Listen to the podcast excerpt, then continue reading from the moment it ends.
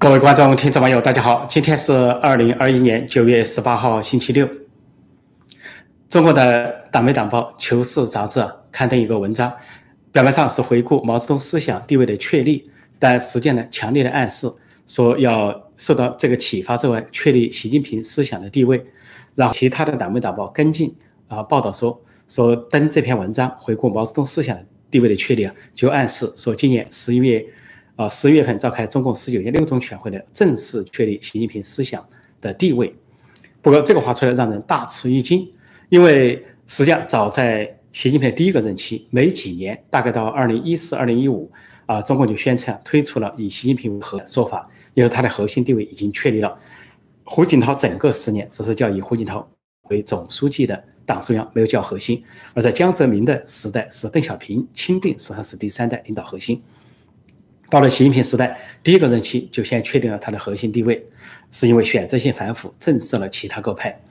到了二零一七年，中国召开十九大的时候，不仅把这个习近平的核心地位写进了党章，而且把习近平思想，也就是习近平新时代中国特色社会主义思想，简称习思想，写进了党章，也就确定了他的习思想和习核心的地位，用党章的方式确定了。但是，这回中共呢，从《求是》杂志到其他的党媒党报，居然宣称似乎还不够，好像习近平的思想还没有正式确立，要到今年十九大六中全会十一月才能够确定习近平思想。我想这个匪夷所思，匪夷所思呢，恐怕有几个理由，一个就是强烈的暗示，过去十年，正如我们所说的，不是习近平时代，而是王沪宁时代，不是习近平思想，而是王沪宁思想，因此呢，要等到王沪宁走人了。习近平思想才算确立，恐怕这是第一个意思。第二个意思呢，就给习近平连任找理由。就比方说，虽然十九大已经确立了习思想或者是啊习核心，但是呢，贯彻的还不够，要正式来一个历史决议，相当于一九四五年的一个历史决议，或者是一九八一年啊历史问题的决议啊，平等的地位，开创第三份啊关于中国中共历史的决议啊，才算确立习思想。那么就给习近平的连任找理由。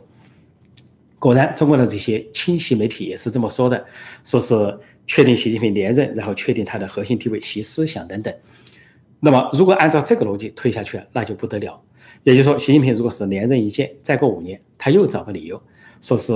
习近平思想虽然确立了，但是并没有落实，还要在中共二十一大上把习近平思想的落实作为一个主题，又给他找个连任的理由。那再过五年，也就十年之后。中国二十二大，他再找个理由，习近平要连任，说啊，习近平思想虽然是确定了，虽然落实了，但还没有深入人心，没有这个呃贯彻执行，又找个理由再连任，最后再找个理由，说习近平思想虽然确立了，但是还没有解放台湾啊，这个统一大业没完成，又再找个理由。所以我认为呢，这是这个党媒党报啊，习家军啊编造花样给习近平找连任的理由。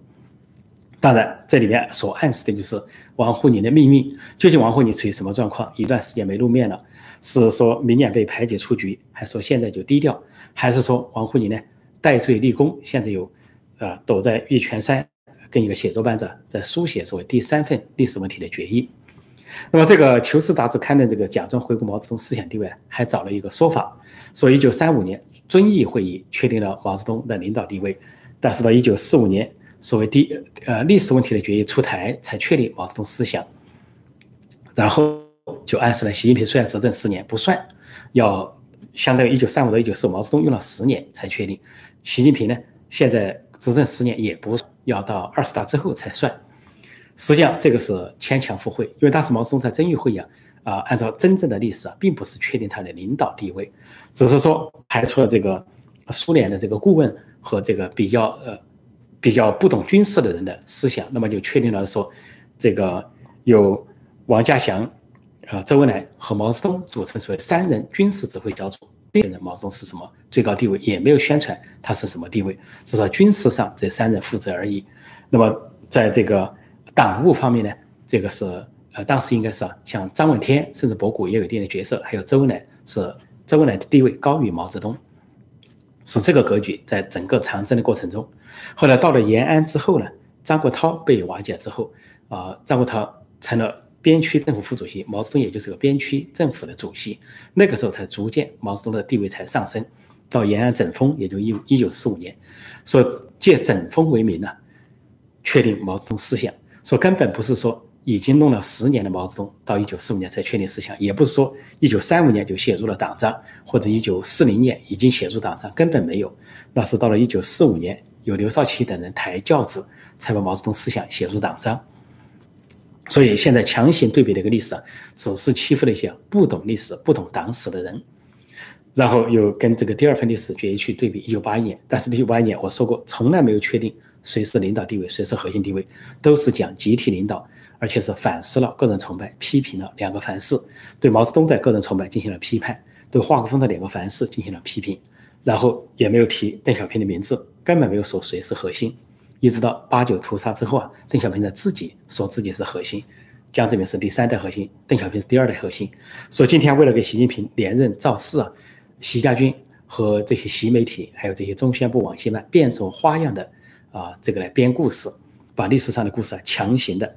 啊，呃，这个生搬硬造来给习近平找理由，说是要继续的连任。其实。呃，习近平连任与否，那是另外一回事情。看上去啊，习家军、习近平是志在必得，但是呢，找这个理由可以说对中国来说很危险。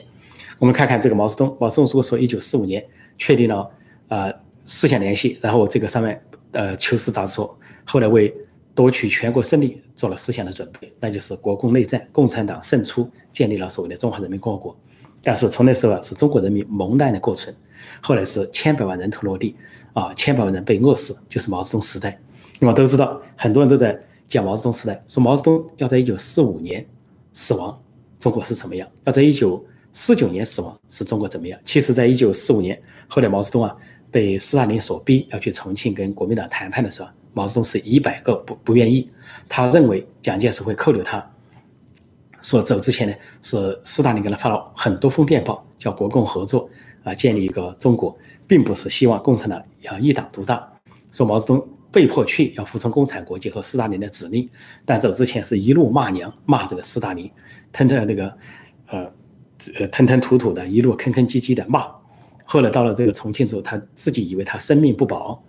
一到机场就声嘶力竭用湖南话大喊什么“蒋委员长万岁”，“蒋委员长万岁”，“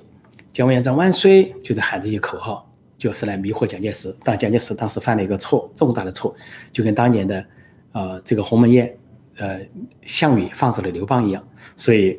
毛泽东以为蒋介石通过谈判会扣押他，扣住他，但是蒋介石却把他放走了，就跟当初的项羽放走了刘邦一样，以下大患。但是毛泽东要反过来，如果他在重庆叫蒋介石从延安来跟他谈判，毛泽东的手法不测底线，一定是把对方扣押。说毛泽东侥幸回了延安，结果。本来说是，这在苏联、美国各方面，美国调解、苏联压力下，本来要走筹组联合政府、多党制，而国民政府也积极考虑吸收共产党一起参与啊多党制，而连刘少奇这人都在展望联合政府的前景。结果毛泽东是痛批这个刘少奇、周恩来等人，说是右倾投降路线，就暗示了绝不跟国民党共同执政，而一定要把国民党国民政权推翻。所以毛泽东就啊靠着日军。靠着背靠苏联，就果然发动内战，颠覆了国民政府。如果说对比在暗示习近平什么意思？习近平说，那要确定明年二十大，确定他的习近平思想的地位、指导地位，就跟毛泽东一样，就意味着要战争，跟谁打仗？一个是跟台湾打仗，再一个是跟美国打仗，决战。所以，当当年的毛泽东是这个颠覆了国民政府，把中国拉入了呃水深火热的深渊。接着呢，一口气不喘就发动。朝鲜战争跟美国在朝鲜死拼，啊，百万的这个志愿军啊，当成炮灰放到那里。那么这个是不是暗示习近平，如果说一旦连任，就跟美国拼命去死拼？但死拼的结果，朝鲜半岛没有赢，将来也不会赢。但是台湾能不能拿下？啊，对习近平来说没把握。但是可以想象的是。台海战争也好，中美战争也好，带给中国人民、台湾人民和世界人民的一定是灾难，一定是战争。所以说，与其说在讲习近平的这个思想地位，或者说连任，实际上在预示着战争，要把中国整个中华民族拉入战争的火海，啊，表示说要按毛像毛泽东那样，说不顾时空条件，不顾天时地利人和的变化，现在根本不具备那样的天时，也不具备那样的地利，也不具备那样的人和，就在号号称。要跟台湾决战，跟美国决战，甚至呢，清晰媒体还在说，对台湾的武统进入了倒计时，以此来为习近平连任造势。那么另外一方面呢，这个习近平当局继续在搞国进民退，继续打击呃民营企业，甚至编出种种花样炒作这个民粹主义。民粹主义就是让民众来起哄，不要法治，不要民主，去打击这些明星大腕或者是啊大大型企业主、民营企业主。比如现在给恒大编制出一个荒诞的罪名，说恒大的高级主管有十四条禁律，说是讲特殊，说他们怎么呢？说是呃，他恒大内部规定啊，这个高级的。主管或者是相当于董事长、总经理这个级别啊，说人到了电梯就控制到哪里啊，然后是说这个进宾馆呢要准备拖鞋啊，什么要保持安静，说除了身边的保镖和相关人士之外，其他人不得靠近，特别是男性不得靠近。还说呢要这个睡觉要保持安静等等，一共讲了十四条，就表示恒大的呃领导层在搞特殊化，以此呢说恒大有原罪，然后就发动网民起哄。小粉红、老粉红起哄啊！难怪搞特殊，该倒、该打，呃，该该该把他推倒。啊，该罚他等等。殊不知，中共高层包括习近平、习家军在内搞的特殊，恐怕是千倍万倍。这些中国领导人，从当年的毛泽东、江青到现在的啊习近平和其他的中国高层搞的特殊化，是林林总总、不计其数。哪只是保持房间安静的问题，哪只是说不能让人接近的问题，哪只是。那是里三层外三层的清空建言，扰民堵路啊！高层狙击手啊，吃饭喝水要有什么讲究？随身携带，甚至到外国访问啊，不仅要把自己的车出钱去改建人家葡萄牙的这个机场的出口啊，改建葡萄牙的旅馆，然后要让自己的轿车进去，而且不吃人家的供应的饭菜，自己带去的饭菜，甚至于呢啊访问这个呃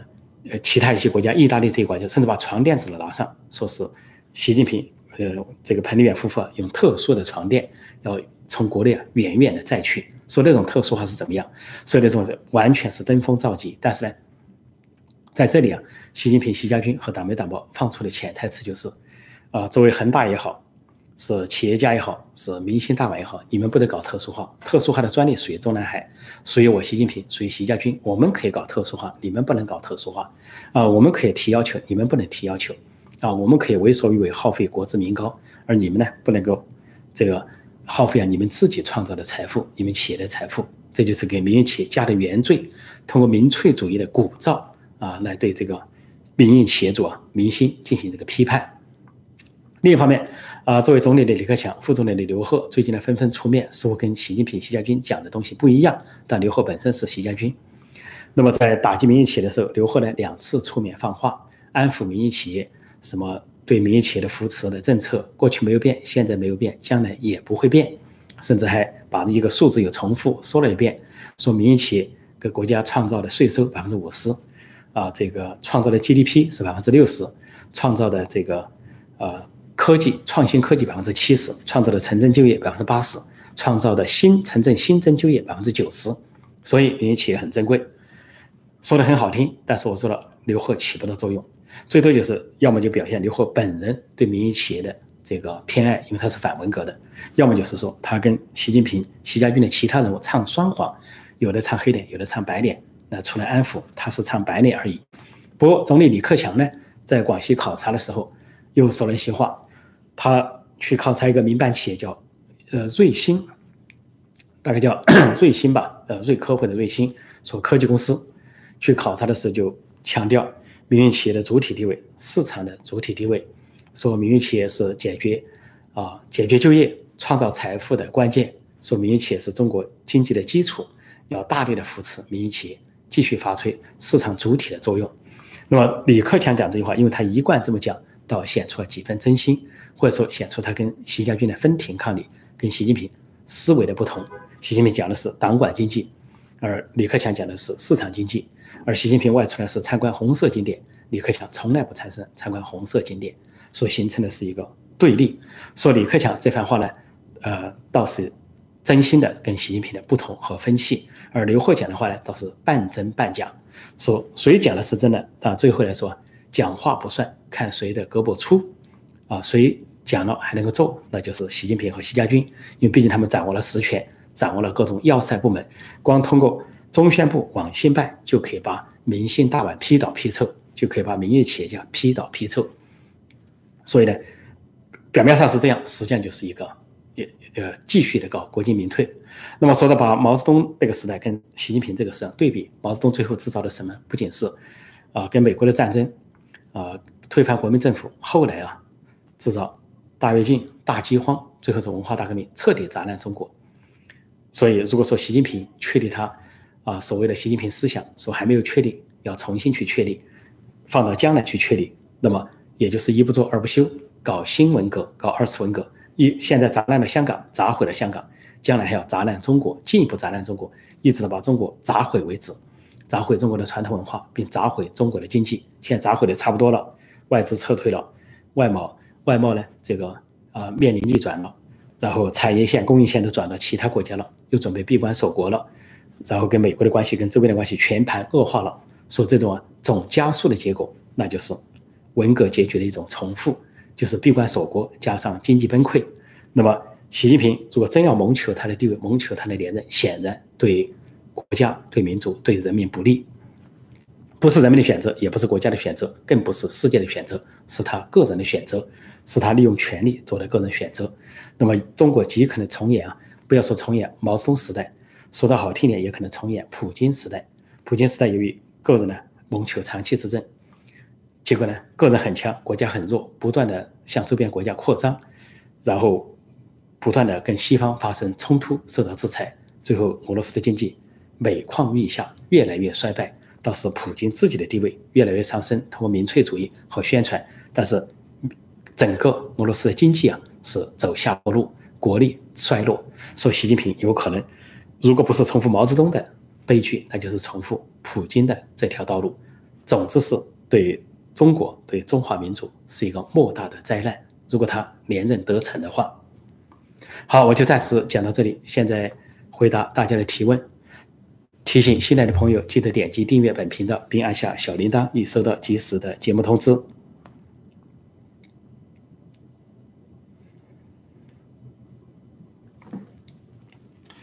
大家周末愉快哈！我看看大家有些什么提问。我这里说关注破空老师多年了，第一次赶上直播。我说一遍哈，我的直播呢一般是早上八点或者是晚上八点啊，中港台时间或者是美东时间。当到了冬天的时候，这个啊美国调冬令时夏令时的转换时间会有一个小时的差别。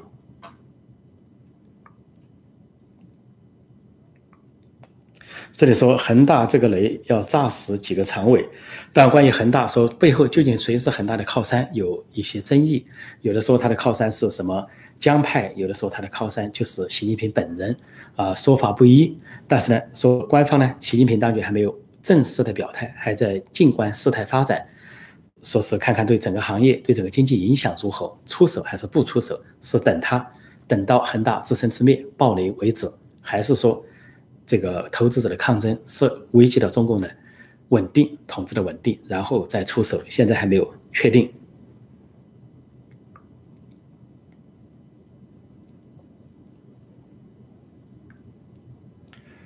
这次怎么没听到跳楼的？不知道是中国人心理习惯了，还是没有报道？当然有跳楼的，在深圳啊，恒大的总部啊，呃，有这个员工抗议，因为他们投资，就有个女员工当场要跳楼，后来被其他人和保安拉住了。不是没有跳楼，是被拉住了。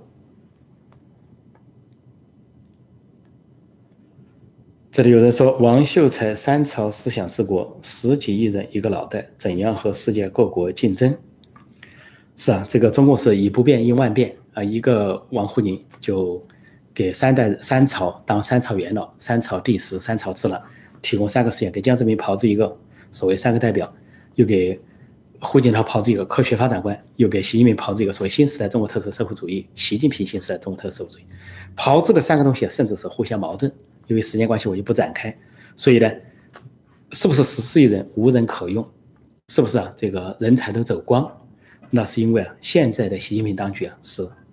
亲小人远贤臣，说他看上去无人可用，因为他用的就是要用任人唯亲，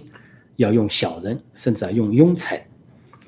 王沪宁尽管有他自己一定的才干，但是毕竟时间有限，年龄有限。但习近平现在本身呢，看上去对王沪宁也不满了。王沪宁抢了他的风头，他可以找个理由，你看人家都说了，没有习近平思想，只是王沪宁思想；只有没有习近平时代，只有王沪宁时代。我白干十年给王沪宁打工，所以我现在王沪宁下去走人，不要主管意识形态，至少我才正式开创我的习近平时代、习近平思想。这里说恒大根本就是庞氏骗局，哪一个不是庞氏骗局？中共所有的这些大企业涉及的官商勾结、全世界都是庞氏骗局，中共政权就是一个庞氏骗局，所以这是个制度造成的，一党专政的制度造成的，不是什么恒大本身一家问题，只不过欲加之罪，何患无辞？还是那句话，民粹主义，操纵操纵民意啊，这个搞一些起哄吧，搞一些起哄，我们的名誉的一些政治学家。都说到了，这是起哄啊！这里有人说啊，呃，他没有思想，他的思想就是毛思想，全面抄一个字不错。这里他他讲的是习近平，这个呃，且不说他是否这个思想上完全抄，至少他的做法是如此。在习近平宣传他的，在他的讲话，在他的文件中，动不动就突然跳出一句什么。东西南北中，党是领导一切的，其实就是毛泽东时代的语言，毛时代的语言。一会儿突然又跳出一句什么，党指挥枪，也是毛时代所确定的东西。一会儿又跳出一句什么，回归初心，要消灭剥削，消灭私有制，也都是毛时代的东西。说换汤不换药，所以新习近平新时代中国特色，这本来就是一个框，什么都可以往里装。你要说往后你给江泽民炮制的三个代表，还可以说得出来很具体，什么代表？生产先进的生产力啊，代表先进文化啊，啊，代表什么人类的方向啊等等，他说得出个所以然。说胡锦涛炮制的这个，王沪宁给他炮制的科学发展观，他可以说的说是科学发展、和谐发展，啊，不折腾，也还是有它的内容。但是你给习近平炮制这个东西太笼统，就非得把习近平的名字加上，习近平本人的要求，习近平新时代中国特色社会主义，中国特色社会主义早就有了，赵紫阳时代就特殊提出来了。新时代，任何时代都叫新时代。共产党建政叫新时代，文革开始了叫新时代，啊，改革开放开始又是新时代。好，到了现在又说新时代，永远的新时代，就跟那个王莽建立的新朝一样，号称新，以为就是新，实际上是旧，换汤不换药，然后在前面加个习近平这个名字，说实际上王沪宁给习近平炮制的一个假大空，没有实际内容，什么都可以往里面装。现在没有人说得出什么叫习思想。说不清楚他究竟是什么思想，所以说现在小学啊停教英语要灌输习思想，现在都这么干了，但是呢党媒党报居然说习思想还没有确立，那小学生学不是习思想吗？是学的是王思想，还是马思想，还是这个韩思想，或者别的思想？匪夷所思，说为了连任呢，什么话都说得出来，什么花样都变得出来，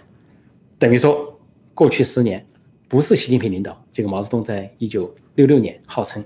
过去的十七年是资产阶级的十七年，党内有两个司令部，资产阶级司令部、无产阶级司令部，资产阶级夺了无产阶级的权，把一九四九年到一九六六年全盘否定，十七年白干了，不是社会主义，啊，不是什么这个共产党的天下，成了反动派的天下，谁相信？匪夷所思。所以今天的习近平时代也这么讲，好像过去这十年。还不算习近平时代，不算习近平思想，习思想居然还没有确定，匪夷所思啊！所以中共的政治荒诞到这个地步，居然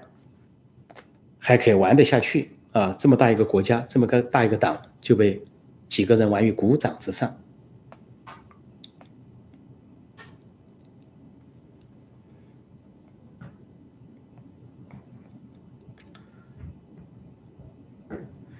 这里说项羽和刘邦，呃，对标毛泽东和蒋介石，历史总是会重复上演，都是不会接受教训，还是历史的必然呢？只要中国的历史啊是一个王朝循环的政治，是一个厚黑学的历史，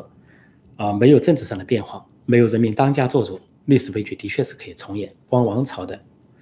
这个耕地啊，顶替兴衰就是一个重复，一个王朝起来，先是很强崛起。兴起，后来中兴，盛世鼎盛，然后呢腐败衰落崩溃，又一个王朝起来，反复的重复，本身就是一个重复，更不要说具体历史故事的重复。说毛泽东在延安窑洞有个窑洞队是欺骗了当时的这些民主人士，什么黄炎培，给他讲，黄炎培说中国历史能不能够结束一个王朝兴衰兴替的衰亡的这么一个历史周期。毛泽东假装告诉他，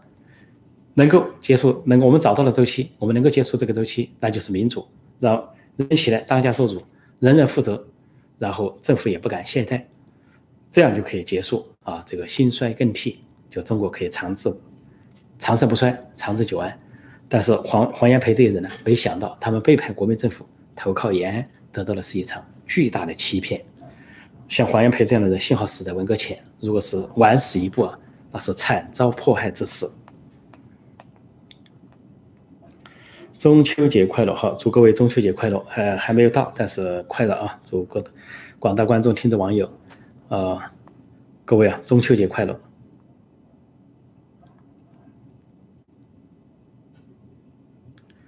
这里有人说，陈老师可不可以说一下扫黑除恶在国内算是纯匿名的事情吗？当然不是，扫黑除恶就跟。呃，薄熙来在重庆搞唱红打黑一样，找理由甚至编故事啊，制造黑社会，把枪支甩给人家，假装抓到了黑社会，啊，甚至来消除政敌，把司法局长什么，呃，这个文强处死啊，巩固自己的权利。所以说的不好听啊，难听一点，有些网民就说了，真正的黑恶势力啊，不在基层，而在高层；不在民间，而在中南海。谁敢去出啊？谁敢去出那个黑恶势力？黑恶势力无外乎就是结成团伙，不利于人民。黑社会有黑老大，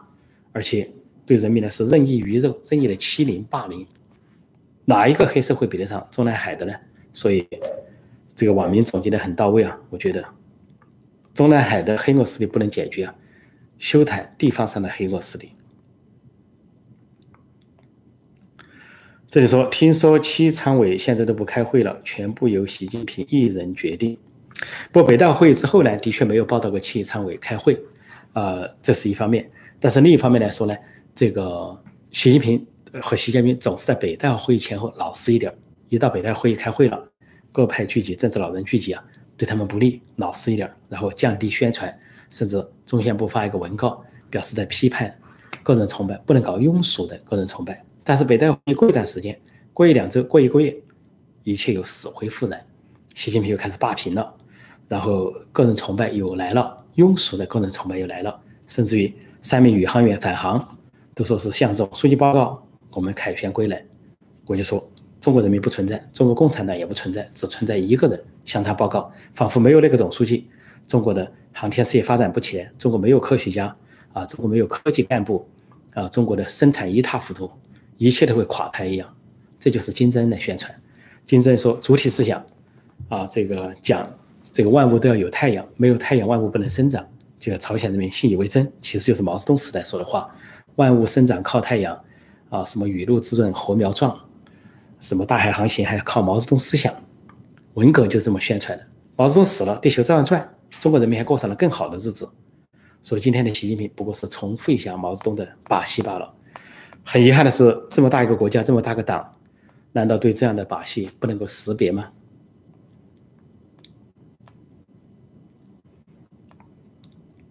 这里说中国没几个正常人都行尸走肉，嗯，有可能呢。现在的一些中南海的一些领导人给人的感觉是强迫症啊，是这个自大狂，甚至是怀疑症、怀疑症，或者是幻想性的迫害症。对，呃，香港对香港人民就这个态度，对对那些明星啊，明星当晚强迫人家学习思想啊，这个企业家强迫学习习思想，这在民主国家不能想象的。民主国家一个，我说过一个明星也好，一个企业家也好，他出了什么状况，自有司法去解决。而司法里面到法院还有大陪审团来解决判断，大陪审团普通市民组成的，由他们说了算，由民间说了算。但在中国呢，一切由一个党说了算，其实一切是由某一个人说了算。十四亿人，九千万大党进入了这么一个恶性循环。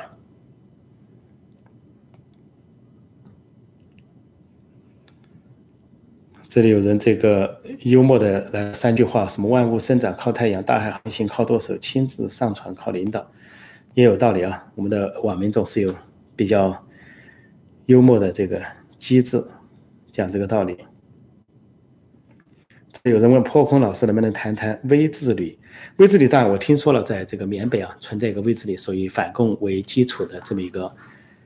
这么一个反攻组织啊，军事组织、准军事组织。但是呢，有关系报道呢，也恐怕有一些夸张啊。究竟有一些什么战斗、一些什么作为呢？我不太了解。所以说呢，我觉得报道尽可能真实、中立、客观，而不存在的事啊，不要给大家去乱编。